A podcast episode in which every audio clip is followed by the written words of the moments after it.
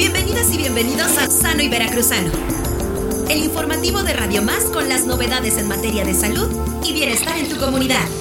El espacio en el que se vinculan las diferentes instituciones de salud del estado de Veracruz y las voces del quehacer saludable. Sano y Veracruzano. Información actualizada y veraz sobre la salud y el bienestar, así como consejos prácticos para mejorar tu calidad de vida. Desde Radio Más te damos la bienvenida a esta emisión de Sano y Veracruzano. Visión informativa con misión formativa. Gracias por acompañarnos en este viaje hacia una vida más sana y feliz en Veracruz. Sano y Veracruzano. Sano y Veracruzano.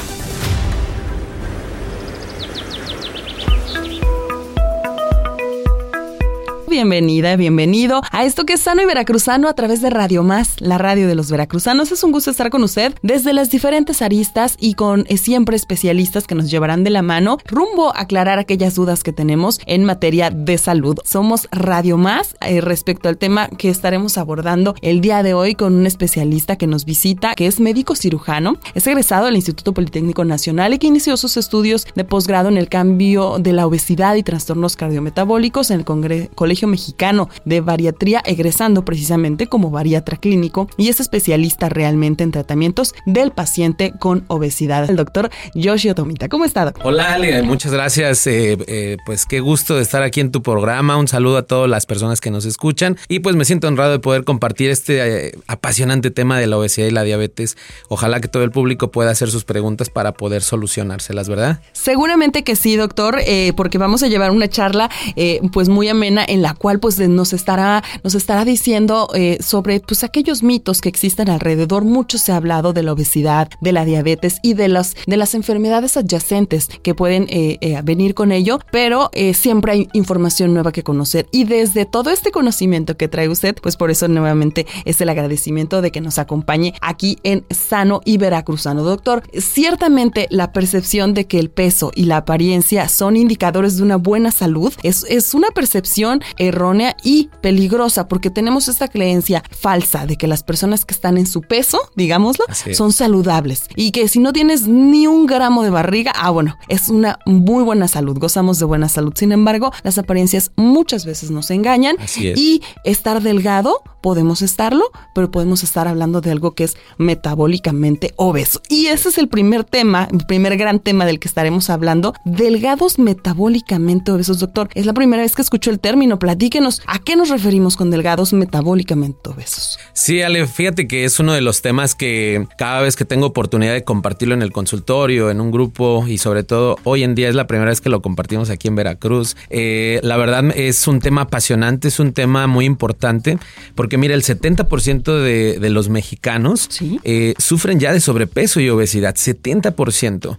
Entonces nosotros ya con el simple eh, hecho de verlos, de mirarlos, subirlos a la báscula, a la cinta métrica, uno dice, no, pues sí, sí está gordito, tiene un excedente de peso, pero ¿qué hay de esas personas que del otro 30%? Ese otro 30%, por ejemplo, pueden ser eh, los ancianos, ¿verdad? Que ya no pueden subir de peso, pueden ser pacientes con anorexia, pueden ser pacientes con bulimia, con diversas enfermedades que no les permite subir de peso. Ahora, de ese 30% de la población que no se considera obeso, hay un segmento poblacional al que hay que alertar. Hay que decirles, ten cuidado porque el estado en el que estás puede ser muy peligroso que incluso para mí son una bomba de tiempo y precisamente Ale son los delgados metabólicamente obesos. ¿Cómo vamos a, este, detectar a un delgado metabólicamente obeso? Eh, principalmente su primera característica es ser delgado. La segunda es que come, come, come y come. ¿Y, qué crees? No sube de peso.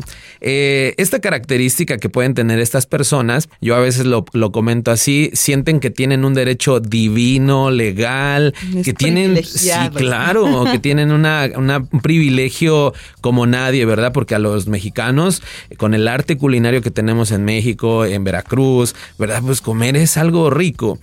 Y tener esa capacidad metabólica de no subir de peso, eh, lo consideramos algo bueno, pero déjenme decirle a todo tu público querido que es un estado, es un estado que yo lo considero como una bomba de tiempo, que tarde o temprano puede explotar.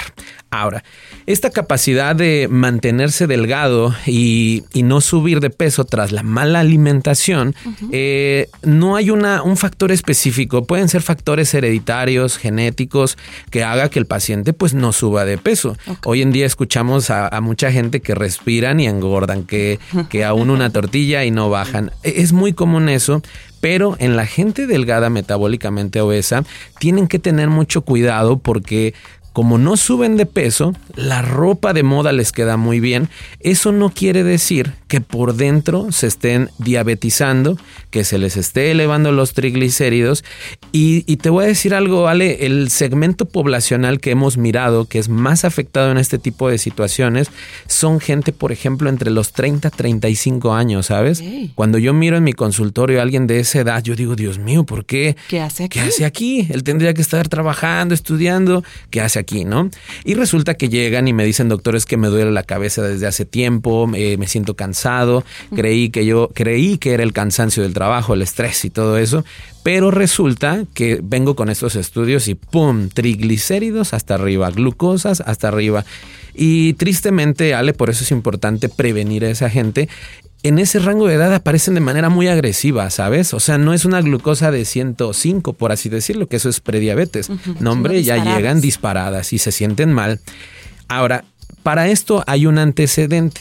Estas personas que llegan de 30 a 35 años, yo los veo y digo, no, pero se ven delgados, no necesitan cuidar su alimentación tal vez por estética. Sí. Pero ellos empezó tal vez el problema a los 10, a los 15 años, cuando eran jovencitos, corrían, brincaban y su peso era delgado. Entonces, si te das cuenta a esa edad, pues uno está jugando, está brincando y está comiendo, comiendo en base al gasto que nosotros estamos haciendo, exactamente. Pero luego llega la universidad, donde seguimos comiendo igual, igual de mal, ¿verdad? Pero ahora hay un poco más de sedentarismo, hay un poquito más de estrés. Menos ejercicio. Menos ejercicio, así es. Tenemos que estarnos desvelando en la universidad y todo ese tipo de cosas. Claro. Pero luego vienen los 23, 25 años, que es ahí donde ahora nos enfrentamos con un ambiente laboral, donde tenemos tal vez la presión de, cumplir un trabajo, del tráfico, y empezamos nosotros a echarle la culpa al tráfico, al estrés, a nuestro entorno, a nuestros compromisos, de que todo eso es responsable hoy de nuestro dolor de cabeza, de nuestra fatiga crónica, de que no podemos dormir bien, que dormimos ocho horas, pero nuestro sueño no es reparador y resulta que pasan años, años, años diciendo, echándole la culpa a ello. Llegamos a los 30 años y pum, llegamos con unos triglicéridos increíblemente altos. Entonces, hoy en día, alertar a tu población para que aún desde jóvenes, aún los esté viendo haciendo ejercicio, corriendo, brincando, cuiden su alimentación. No, le, no tengamos eh, a, nuestros hijos, por ejemplo, de esas edades, no darles la libertad de que puedan comer lo que quieran, no, sino empezar a desarrollar una educación para que coman en base a sus necesidades, Ale. Eh, y para esto, doctor, entonces sería importante, número uno, conocerlo y qué bueno que se abren estos foros para dar eh, a saber y desmitificar todo aquello, ¿no? Si está delgado, si no tiene grasa, está perfectamente saludable. y cuando hablamos de que puede estar sucediendo algo al interior del cuerpo, ese es un primer momento, eh, sensibilizar a la población. Pero entonces otro momento sería entender un poco esta manera, porque, porque se nos ha, eh, por los años, ha pasado y ha pasado este conocimiento de, de, que si hay obesidad, entonces sí es cuando estás enfermo. ¿Qué factores entonces podrían, podríamos decirle a la población que influyen para entender el comportamiento de la grasa? Es decir, si entonces eh, yo físicamente puedo tener un cuerpo en el cual no se ve el tejido adiposo, que entonces puede estar sucediendo. Es decir, estos, esta grasa se puede estar acumulando en, depósitos, digamos, de órganos vitales o cómo es que entonces se está produciendo un mal con esta grasa que no se ve. Excelente, yo creo que es una pregunta genial, Ale. Fíjate que, bueno, antes de, comenzar con los depósitos de grasa, nosotros como médicos, incluso tu público que nos escucha, eh, tiene que analizar que, por ejemplo, hay un parámetro que utilizamos que es el índice de masa corporal. Es un índice, es una pequeña ecuación que tomamos el peso, la talla, hacemos una ecuación, nos da un número y ese número, eh, en base a otra tabla, nos dice eh, en qué posición estamos. Peso normal, peso sobrepeso, obesidad u obesidad mórbida, etc. Entonces, con el índice de masa corporal, Ale, eh, hoy en día miro que se cometen muchos errores porque yo puedo poner mi talla y mi peso, pero como estoy flaco, mi índice de masa corporal va a estar muy abajo y me va a decir que estoy en peso normal. Entonces, hoy en día eh, al público yo les recomiendo que visiten a un especialista, que visiten a un experto y sobre todo que hoy en día los expertos deben que contar con tecnología suficiente para que puedan monitorizar tanto bioquímicamente a través de estudios de sangre, pero que también aprendan a monitorizar los cambios corporales. Uno de ellos es a través de básculas de bioimpedancia. Hoy en día todas las personas que nos dedicamos a atender pacientes con diabetes, obesidad y todos estos trastornos cardiometabólicos debemos de contar con la mejor tecnología para monitorizar el cuerpo. Entonces, esos dos son criterios. Primer punto, que nos acerquemos como, como población a los médicos expertos y nosotros los expertos tener la mejor tecnología. Ahora, en base a esas básculas de bioimpedancia, yo puedo ver cómo se comporta la pérdida o la ganancia de grasa en nuestros pacientes. en nosotros, eh, en nuestro consultorio, eh, tenemos básculas, tenemos hasta tres básculas para monitorizar a un mismo paciente, donde una báscula me dice cuánta grasa tengo en el brazo izquierdo, cuánta grasa tengo en el eh, brazo derecho, en la pierna izquierda, pierna derecha. O sea, es una grasa, una medición segmentaria, ¿verdad? Muy precisa. Muy precisa, exactamente. Entonces, cuando nosotros analizamos, hay una grasa que es muy importante que, que analicemos, que es la grasa visceral. La grasa visceral es una grasa que todo mundo tenemos. Eh, rodea los órganos, rodea las vísceras, nos da eh, protección, nos da calor, nos da energía. Cuando hay procesos como apendicitis, eh, que se inflama la, apéndice o la vesícula, esa grasa puede delimitar la infección, ¿sabes? o sea, es normal. es normal y es buenísima, pero la debemos de tener en cierta cantidad. Pero cuando nosotros excedemos de esa grasa, aguas, porque es una grasa peligrosa. Ahora, para todo público que a lo mejor tiene allí dudas, hay dos tipos de grasa en la región del abdomen. Una que es la visceral, está hasta dentro en la cavidad abdominal, rodeando a las vísceras, y hay otra que también está en esa misma zona, que es la que está abajito de la piel, que es la grasa subcutánea, la que podemos agarrar, la que podemos pellizcar, la que podemos... La lonjita. La lonja, exactamente, Ale. Entonces, mucha gente cuando va al consultorio me dice, doctor, yo quiero bajar mi llantita, mire mi panza, mire mi, mi donita y todo, así un montón de cosas, los flotadores. El salvavidas. Exacto, ¿no? Entonces, esa grasa es una grasa subcutánea, ¿verdad? La que nosotros debemos de preocuparnos es la grasa visceral.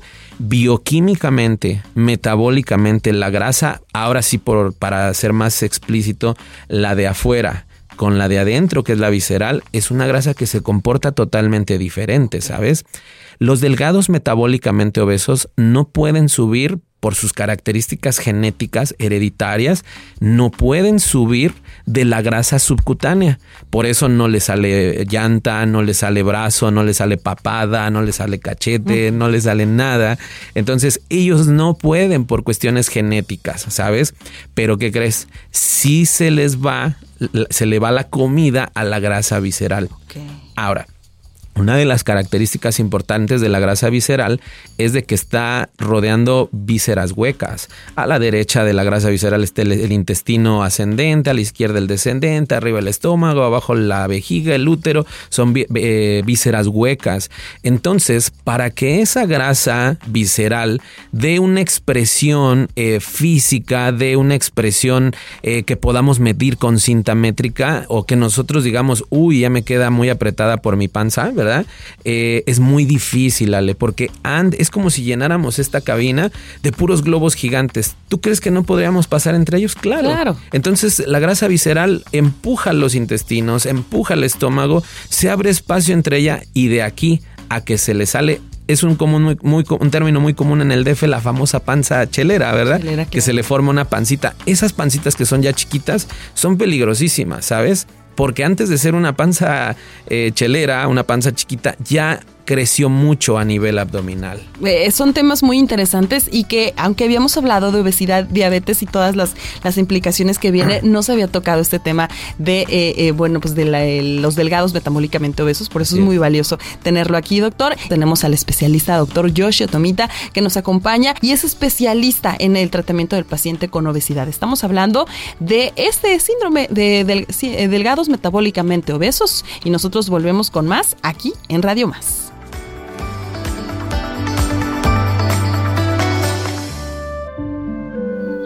Estar al tanto de las últimas novedades en materia de salud y bienestar en Veracruz? Entonces, no te pierdas Sano y Veracruzano. El programa informativo de Radio Más que te brinda información actualizada y veraz sobre la salud en tu comunidad. Sano y Veracruzano.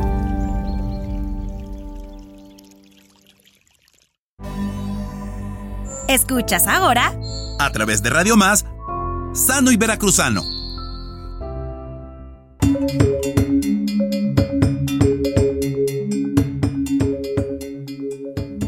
Gracias a usted que está con nosotros en Sano y Veracruzano a través de Radio Más, la radio de los veracruzanos. Tenemos en esta mañana el honor de recibir desde la Ciudad de México a nuestro invitado especialista, el doctor Yoshio Tomita, que es, bueno, pues ya lo decíamos, egresado del Instituto Politécnico Nacional. Tiene estudios bastante interesantes en este tema de la obesidad y los trastornos cardiometabólicos y, bueno, pues está propiamente egresado como bariatra clínico y especialista en el tratamiento del paciente con obesidad. Y hablamos de un tema muy interesante. Seguramente usted conoce a alguien que come de todo, que parece que nunca engorda ni un solo gramo. ¿Cómo le hace? Bueno, pues es su metabolismo, que supuestamente podríamos creer, uy, qué privilegiado. Pero esto puede esconder, ya lo decíamos, un gran secreto y es acumular estos depósitos de grasa cerca, nos decía el doctor, de órganos vitales. Y de esto, doctor, estaremos platicando ya en este segundo bloque. Ya hablábamos qué entender por delgados metabólicos obesos, qué es este síndrome, cómo se caracteriza, pero es importante saber, doctor, qué consecuencias tiene, porque seguramente tiene consecuencias y como decía usted, son bombas de tiempo. Es importante saber saberlo. Sí, Ale, eh, algo que es muy importante, como, eh, bueno, retomando el punto anterior, ¿verdad? De los del comercial, la grasa subcutánea es una grasa de almacenamiento. Yo como un pan y pues bueno, engorda a la persona, ¿verdad? Pero la grasa visceral tiene funciones total, bueno, las dos tienen eh, funciones totalmente metabólicas, pero su comportamiento es diferente. La grasa de adentro, la grasa interna, la grasa visceral, sí. es una grasa que por sus características morfológicas, bioquímicas, metabólicas, tiende a diabetizar más a la gente, ¿sabes? Es una grasa que eh, altera más el metabolismo de la glucosa, de los ácidos grasos, de las proteínas, y es por eso que la gente que es delgada metabólicamente obesa eh, son personas de alto riesgo. ¿Por qué? Porque tienen síntomas de triglicéridos, de glucosas altas, pero como consideran que están delgados, ¿qué crees? Siguen comiendo, comiendo, comiendo, y pasan los años y como siguen delgados, esa persona pues totalmente llega al consultorio cuando ya viene una glucosa tan alta. Entonces, una característica que el público debe que nunca olvidar que la grasa visceral es diabetizante. Eh, mira la grasa visceral como está interna su comunicación con el corazón es directa. Eh, no podemos imaginar, bueno, no podemos comparar la grasa que está abajo de la piel, que su comunicación directa sea con el corazón. No, la grasa periférica pasa por un montón de circuitos antes de llegar al corazón. Bueno, la grasa visceral se conecta directo al cerebro y más arriba con el cerebro. Entonces, esta grasa visceral está constantemente liberando ácidos grasos. Esa es una de sus propiedades, sus características, que está todo el día sacando eh, ácidos grasos, llegando primeramente al corazón, tapando las arterias coronarias y entonces los delgados metabólicamente obesos podemos considerarlos, dado esta situación eh, fisiopatológica o, biológica, podemos considerarlos alto, eh, con alto riesgo cardiometabólico para desarrollar infarto, ¿sabes? Entonces es muy importante que toda la población eh, se cheque. Primero que, les repito, vaya con su médico, que les mande a hacer estudios de sangre especializados para ver qué tanto está dañado su organismo y considerar que su delgadez es realmente un regalo del cielo, que lo cuiden, que, si están delgados, que lo cuiden bastante bien con una buena alimentación, que, mantengan esa figura. Algo muy común que, que pasa en el consultorio es que llega el papá, sobre todo el papá, ¿eh? Llega bien gordito al consultorio y dice, doctor, quiero que me engorde a mi hijo porque este, está bien bajo de peso, mire, lo está bien ñanguito, ¿no?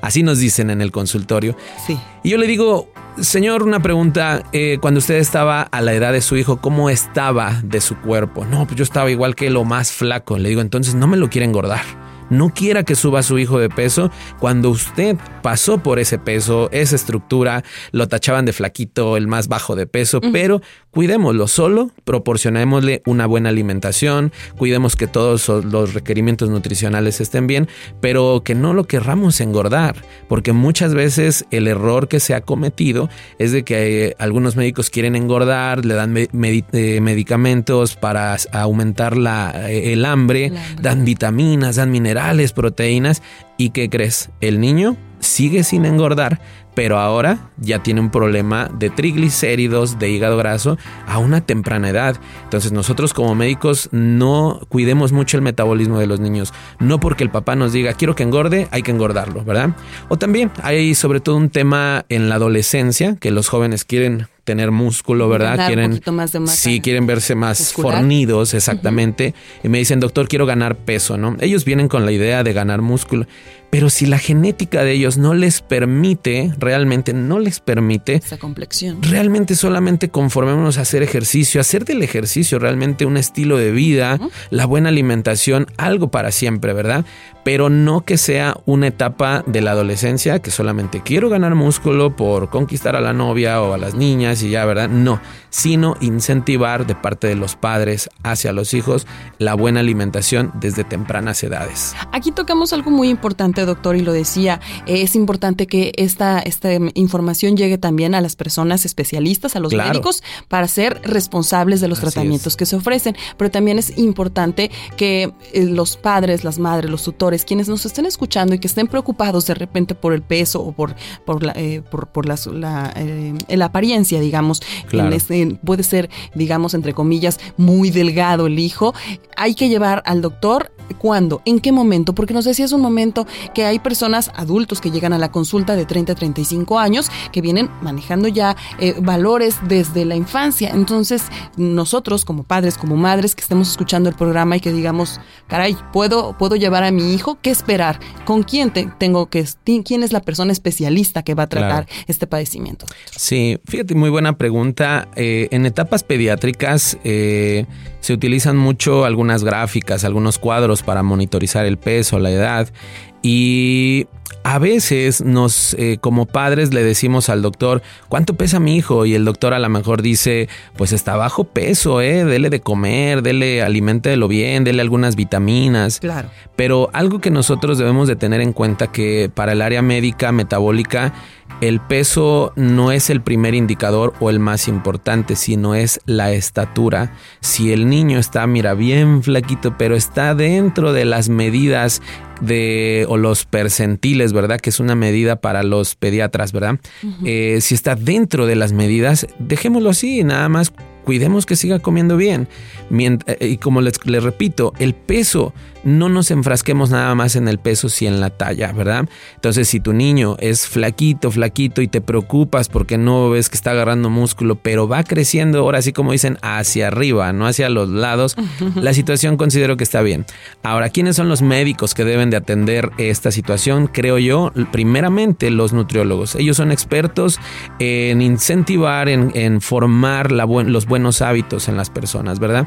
Ya cuando hay algún comportamiento, mira, en el consultorio donde nosotros estamos en la Ciudad de México y que aquí hoy en día tenemos ya un equipo de, médicos y nutriólogos excelentes, ¿verdad? Aquí en Jalapa. Eh, cuando ya hay casos más complicados. Mira, yo he atendido pacientes niñitos de 5 años ya con unas prediabetes bien tremendas.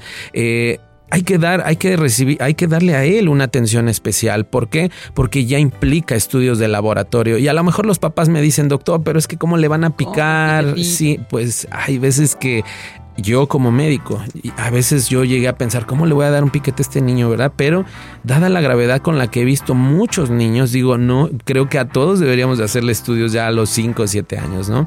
Entonces, eh, segundo, el médico bariatra también es un, eh, es un médico que juega un papel muy importante en el tratamiento de la obesidad, de la diabetes en los niños, ¿verdad? Eh, de ahí tenemos que trabajar en equipo con los pediatras, que ellos vayan checando realmente el crecimiento, que vayan checando si el peso y la talla va correctamente, ¿verdad? Pero esto de los niños debe ser un papel totalmente interdisciplinario, Ale. Doctor, antes de ir a la última pausa, me gustaría eh, eh, que usted puntualizara sobre algo que aquí en Sano y Veracruzano siempre hacemos énfasis. Importante, le podremos mentir a quien quiera, pero no a nuestro médico. Así es, importante llegar con una historia clínica y decir los antecedentes, que si la mamá, que si la abuelita, que las personas a nuestro alrededor, cuáles son los estilos de vida que se acostumbran y no mentir. Una buena historia clínica, doctor. Así es, es efectivamente, eh, nosotros tenemos ya por la experiencia algún, eh, algunos comportamientos, las miradas, eh, las formas de sonreír de los pacientes, ¿verdad? Pero también la báscula habla, solita la, la báscula habla. Cuando el paciente dice, doctor, me porté muy bien, pero vemos que en la báscula hay ganancia de grasa, definitivamente hubo un exceso de consumo de grasa, de, perdón, de azúcares o de alcohol, ¿verdad? Entonces, el acné es un indicador clínico de que puede haber en el cuerpo una respuesta diabetogénica, Ale. Entonces, cuando nosotros nos encontramos con alguna mujer que dice es que ya viene mi periodo porque ya me salió un barrito por aquí, por allá, yo les digo, antes de echarle la culpa al periodo, eh, que influye mucho, hay que revisar si no tienes ya una respuesta diabetogénica. Una de las etapas que nosotros miramos eh, y que atendemos de manera amplia en el consultorio son edad de la pubertad y adolescencia, que eh, cuando se desarrolla algo que se llama síndrome de ovario poliquístico. El síndrome de ovario poliquístico, como su nombre lo dice, hay quistes en los ovarios, pero la forma en que se expresa esa jovencita es con mucho acné en la cara. Entonces los padres deben de estar alertas de que no solo con cremitas, no solo con dejar pasar la etapa, exacto, no, tienen que ir con el dermatólogo, claro, para las secuelas dermatológicas, tienen que ir con el ginecólogo, ginecólogo para revisar el estado eh, hormonal, pero el que es clave en esta enfermedad es el bariatra o el nutriólogo, porque el síndrome de ovario poliquístico tiene una implicación totalmente metabólica que está relacionada a la diabetes. Entonces, nosotros cuando vemos a un paciente que dice, doctor, hice muy bien la dieta, pero tengo, me salió uno, dos, tres, cuatro barritos, no, está comiendo mucho azúcar este paciente. ¿verdad? Son indicadores. Son indicadores clínicos. Exactamente. En el siguiente bloque, después de esta pausa, volvemos con el doctor, nuestro especialista, doctor Yoshio Tomita, que nos acompaña para platicar sobre sobre este tema interesantísimo que es el delgados metabólicamente obesos, todo lo que tiene que ver con este padecimiento y que nosotros lo estamos platicando aquí en Radio Más. Una pausa y volvemos con más. En Sano y Veracruzano, te recomendamos que pases más tiempo con tus seres queridos. Disfrutes actividades al aire libre. Y te des el tiempo de hacer las cosas que te gustan. Así es como se construye una vida plena y feliz. Vida plena y feliz. ¿Escuchas ahora? A través de Radio Más, Sano y Veracruzano. Salud, bienestar y consejos prácticos para mejorar tu calidad de vida. Sano y Veracruzano.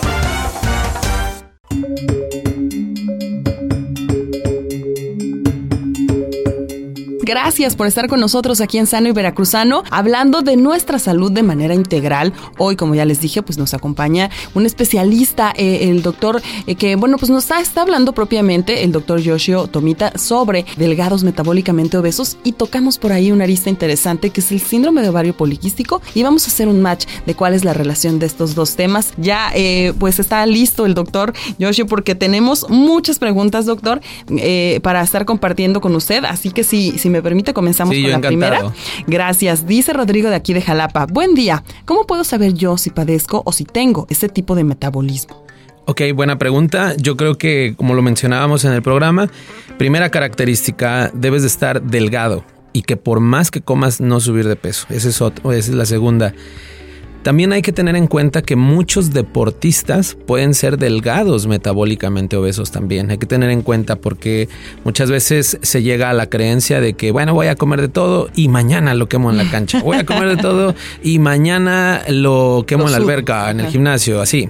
Entonces, sí, efectivamente, no, no suben de peso, pero ¿qué crees? De hoy para mañana, eh, eh, exprimieron, forzaron al páncreas, forzaron al hígado y entonces todos esos picos, todas esas eh, forzadas, ¿verdad? Que se le da al hígado pueden hacer que tenga, llegue a un punto de fatiga eh, los órganos y que de repente, ¡pum!, llegan con diabetes. ¿Cómo lo puedes saber? Efectivamente eso, que tu alimentación sea así, que no tengas un control, que comas lo primero que se te antoje y si de eso ya le sumamos que tienes algunos síntomas como cansancio, sueño, duermes 8 o 10 horas, si aún así te amaneces de muy cansado, yo te recomendaría ve, haz estudios de sangre. Primero ir con el médico y luego que te haga estudios de sangre, ¿verdad? Ok, excelente. Y siempre con un especialista. Y siempre con especialistas. Dice, buen día, excelente programa. Por favor, ayúdenme. Tengo triglicéridos altos, pero los controlo con dieta sana. Muchas veces después de comer siento como si la cara me hormigueara y confusión mental. Ya acudí a varios médicos y no saben a qué se debe. Incluso uno de ellos me dijo que es mi imaginación. Y por Dios que no es así, de verdad siento eso, es muy molesto. Gracias por su ayuda, es lo que nos pregunta Mónica de Gloria de Fortín. Ok, gracias por su comentario, Gloria. Eh, bueno, habría que ver a qué le llamamos dieta sana, ¿verdad? Porque yo he encontrado con, en el consultorio mucha gente gordita, diabética, con triglicéridos que me dice, doctor, yo como súper bien. No es lo mismo una dieta sana, una dieta saludable a nuestro criterio, a una dieta totalmente especializada. Si tú ya tienes un problema, Gloria, de triglicéridos, yo te recomendaría que hagas realmente una dieta especializada, desarrollada por expertos.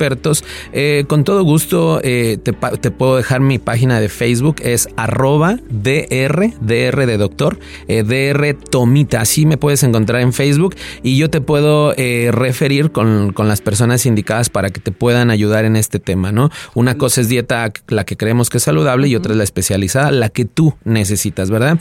Con respecto a todo el hormigueo, es, son datos bien curiosos. mira, nosotros hemos tenido pacientes que ya les dicen, mire, si usted cree en Dios, vaya y póngase a cuentas con él, vaya al psiquiatra. Nos hemos encontrado mucho y muchos de ellos han tenido problemas en columna, ¿verdad? Entonces, bueno, eh, habría que ver, sí, habría que ver si tienes algún problema que pueda dar alguna manifestación neurológica en la cara, en el cuello, esguinces y bueno, esa es otra cosa que también podríamos asesorarte con quién ir también, ¿verdad? Excelente, doctor. Dice, ojalá el especialista me pueda orientar. Tengo 52 años, mido 1,60 y peso 60 eh, kilos. Trato de hacer ejercicio cada tercer día. Ah, nada más, ¿verdad? Es lo único que nos comenta. Bien, eh, considero yo que eh, el ejercicio es bueno, hacerlo cada tercer día está muy bien. Eh, sin embargo, yo te recomendaría, si tú quieres tener y gozar de una muy buena salud, sí revises eh, con tu médico, con tu nutrióloga, que sí tengas una vigilancia cada seis meses, tal vez si estás en tus pesos, tallas normales, eh, cada seis meses, cada año revísate, porque muchas veces, como les comenté, podemos no subir de peso, pero por dentro se está diabetizando ya la gente, ¿verdad? Entonces mi recomendación número uno, eh, cuida la alimentación, porque muchos deportistas son eh, delgados metabólicamente obesos y hacen mucho ejercicio. Entonces, eh, cuida tu alimentación primero, acércate a un experto, también mándame un mensaje a mi página de Facebook, eh, DR de Tomita, arroba DR Tomita en Facebook, te digo con quién referirte aquí en Veracruz y bueno, que te hagas constantemente estudios de sangre. Eso es lo ideal, ¿verdad? sí, correcto. Buen día, los escucho en Polutla, Papantla, yo siempre he sido delgado, por más que como no aumento de peso, y otra, ¿será que por el estrés de hace dos años tuve triglicéridos muy altos? Sentía que el corazón se me aceleraba, de ahí me dijo el doctor que le bajara las grasas, lo hice y mejoré, pero en realidad yo sí quiero subir de peso. Ok, buen punto. Ahí para el público, eh, y gracias por tu comentario. Los triglicéridos se deben principalmente al consumo excesivo de azúcares, que tú comas mucho, mucho pan, mucho arroz, así en cantidades desorbitantes, que muchos que hacen fisicoculturismo, bueno, no fisicoculturismo, sino que hacen ejercicio, de ese que yo me meto al gimnasio y yo solito me, me pongo mis dietas y empiezan con un montón de arroz. Hay que tener en cuenta que el arroz es un carbohidrato que en exceso puede, entre otros malos hábitos alimenticios, elevar los triglicéridos, ¿verdad? Eh, Eh, por otro lado, las grasas lo que te pueden elevar es el colesterol, los azúcares, los triglicéridos, ¿verdad? Y mira, eh, me ha tocado casos en verdad muy extraños, bien raros, donde hace por más que hacen ejercicio, me dicen, doctor, lo único que he ganado es fuerza, pero no he ganado volumen. Y bueno, ante eso eh, es algo propio de tu cuerpo. no quiero decir que te aceptes así, mejora tu estética. he llegado a tener pacientes que con el equipo de cirujanos de donde trabajamos, eh, tenemos que ponerles algunos implantes. Vaya, el tema es bastante, todo un tema completo para hablar de lo que me estás preguntando, ¿verdad? Pero lo que aquí enfocamos es a tu salud, que, bajes a los azúcares y bueno, mientras continúes con buena dieta y buen ejercicio. Recuerden que nos acompaña el doctor Yoshio Tomita, especialista que nos lleva de la mano sobre este tema interesante, delgados metabólicamente obesos. Volvemos con más aquí en Radio Más. Te recomendamos que, al menos una vez al día, dediques un momento para relajarte y respirar profundamente. Sentirás cómo se libera el estrés y la tensión del día a día. Esto es Sano y Veracruzano.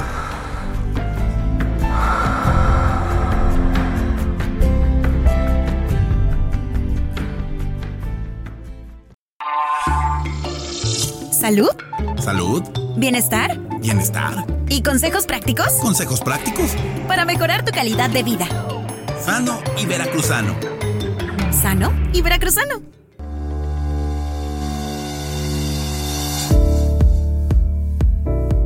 Estamos contentos de estar con usted en este programa de Sano y Veracruzano que ha tenido mucha respuesta de la audiencia.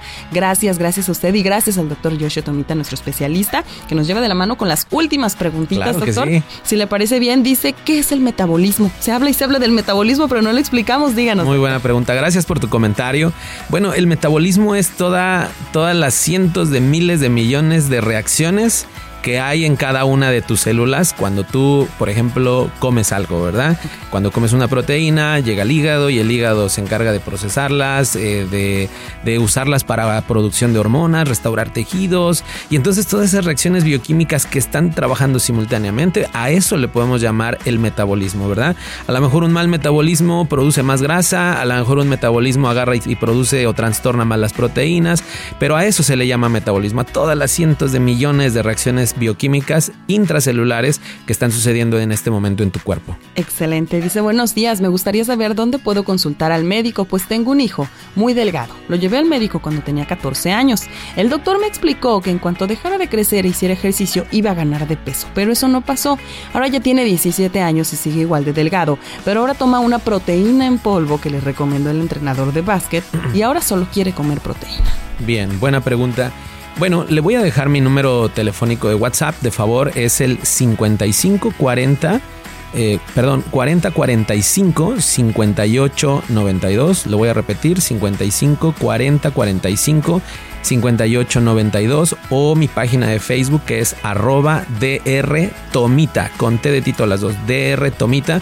Eh, para que yo las, les pueda referir con la persona indicada, la licenciada Montserrat, que aquí en Jalapa ella en conjunto vemos los pacientes de acá. Entonces eh, es bien importante que tengamos mucho cuidado porque las proteínas que no están realmente certificadas, que no están avaladas por un consejo de nutrición o de metabolismo, hay que tener mucho cuidado porque eh, muchas veces tienen eh, una cantidad exorbitante de azúcar que lejos de llevar a un estado saludable, estético al paciente, o a la persona lo llevan a un deterioro, deterioro metabólico y resulta que muchas veces no suben de peso. Ahora, es verdad lo que dicen, tarde o temprano puede subir, o oh, sí, estas personas delgadas metabólicamente obesas, metabólicamente obesas, se les puede acabar su tren, ¿verdad? Y en algún momento siempre me dicen, doctor, yo era bien flaco, yo era bien delgado, yo era bien deportista. Pues sí, se acaba, se acaba. Y ahora bajar de peso es lo que buscan cuando ya tienen 40, 50 años. Qué cosas, ¿no? Más complicado. Exacto. Buen día, doctor yo ya tengo 50 años y aunque corro regularmente y cada que corro la poca panza que tengo me doy cuenta que me baja, ¿será que esta panza es de grasa visceral? Es lo que nos pregunta don Ángel Miguel. Muy buena pregunta. Eh, nosotros cuando valoramos a una paciente hay que ver si no tuvo un exceso de peso anterior, tuvo dos, tres, cuatro embarazos previos, ¿verdad? Pero hay pancitas que ya no bajan ni con todo el ejercicio, ni con todas las cremas, aparatos, nada, eh, sino con algún tipo de cirugía, ¿verdad? Estética de contorno corporal. Pero bueno, si tú miras que con el ejercicio baja eh, y con la mala alimentación sube, lo más probable es que tengas un buen abdomen definido, que esté con una pequeña pancita y que con solo buenos hábitos se corrija, ¿verdad? Muy diferente a la gente que ya tiene un gordito más grande, ¿verdad? Ok. Dice eh, Gloria de Fortín se vuelve a comunicar con nosotros y dice, tiene mucha razón el doctor. En mi afán por engordar, pues tengo complejo de flaca, consumía mucha leche y creo que por eso alteré mis niveles de grasa. Si nos solicita, felicita mucho al doctor por su Gracias, muchísimas gracias. Gracias, doctor. Eh, nos piden que repita el contacto. Antes de despedirnos, vamos a, pasar nuevamente toda la información del doctor, su página web y todo. Y otra pregunta, mm, sigue, eh, bueno, pues el tema. Susi de Coatepec, buen día, ¿cómo puedo subir de peso? Tengo 47 años. Bien, antes de que tú quieras subir de peso, mi primer consejo es ve con algún médico especialista, endocrinólogo, internista, nutriólogo, ¿verdad? para que monitorice tu estado de salud. ¿Por qué? Porque si tú ya ahorita tienes triglicéridos, tienes una prediabetes, tienes un poco de hígado graso y te dan una dieta como para subir de peso, son dietas hipercalóricas. Entonces, de una prediabetes te pueden llevar una a una diabetes, de un hígado graso leve a uno intenso, ¿verdad? Entonces, eh, tengamos en cuenta que lo más importante es eh, estar saludables, ¿verdad? Y si por una cuestión genética no podemos subir de peso, bueno, ah, considero que tarde o temprano no pueda subir, pero si no, aceptarse tal cual, porque por una de esas te pueda dar una diabetes. Sí, y puede salir peor. Y puede salir peor, así es. Gracias a todas las personas que se comunicaron con nosotros y quisieron posible este bloque de preguntas y respuestas, donde nuestro especialista, el doctor Yoshio Tomita, nos ha llevado de la mano. Para quienes se quedaron todavía con alguna duda, en breve estaremos compartiendo su contacto. Y eh, antes de despedirnos y de pasar a esta información importante que también nos solicitan, que es cómo lo pueden contactar, doctor, habíamos hecho un guiño interesante sobre esta relación que existe entre los delgados metabólicamente obesos y cómo tiene un poco eh, de, relación con el síndrome de ovario poliquístico, que es algo importante para las mujeres que pues, de repente quieren embarazarse y que se ven imposibilitadas. Primero, doctor, entendamos qué es el síndrome de ovario poliquístico y cuál es la relación. Perfecto. Justo en la pubertad eh, hay un, se desencadenan muchos tipos de, hormonas. Entonces esas hormonas junto con la activación ovárica desencadenan algún tipo de problemas. Uno de los más comunes en la pubertad es el síndrome de ovario poliquístico, que los folículos, que son estructuras normales, funcionales del ovario, se convierten en grandes bolsitas, grandes sacos que son los quistes. Estos sacos son productores de hormonas masculinas, sobre todo andrógenos, testosterona, que cuando en la mujer se elevan estas hormonas masculinas, trastornan todo su metabolismo, todas sus hormonas, porque son hormonas masculinas en exceso en un cuerpo de mujer que debe tener muy bajas hormonas. Entonces, la mujer por ese exceso de testosterona, de andrógenos, hay una sobreestimulación de las glándulas sudoríparas, sebáceas y entonces la gente tiene o las jovencitas que son de secundaria, preparatoria, incluso hasta universidad, tienen muchísimo acné. Entonces, nosotros como médicos, nuestra función es enseñar de que no nada más tenemos que ir a depilarnos y ya, no tenemos que ir nada más con el dermatólogo y ya, sino que el origen de todo esto es metabólico. Entonces, si a eso le sumamos que es delgadita y que no engorda, ah, esa jovencita está come, come, come, nos, eh, desconociendo que ya tiene un ambiente diabetogénico en ella, ¿verdad? Y que tiene que cuidar su alimentación. Doctor, antes eh, de dar sus contactos, la última pregunta que nos envía Citlali Aguilera, un abrazo.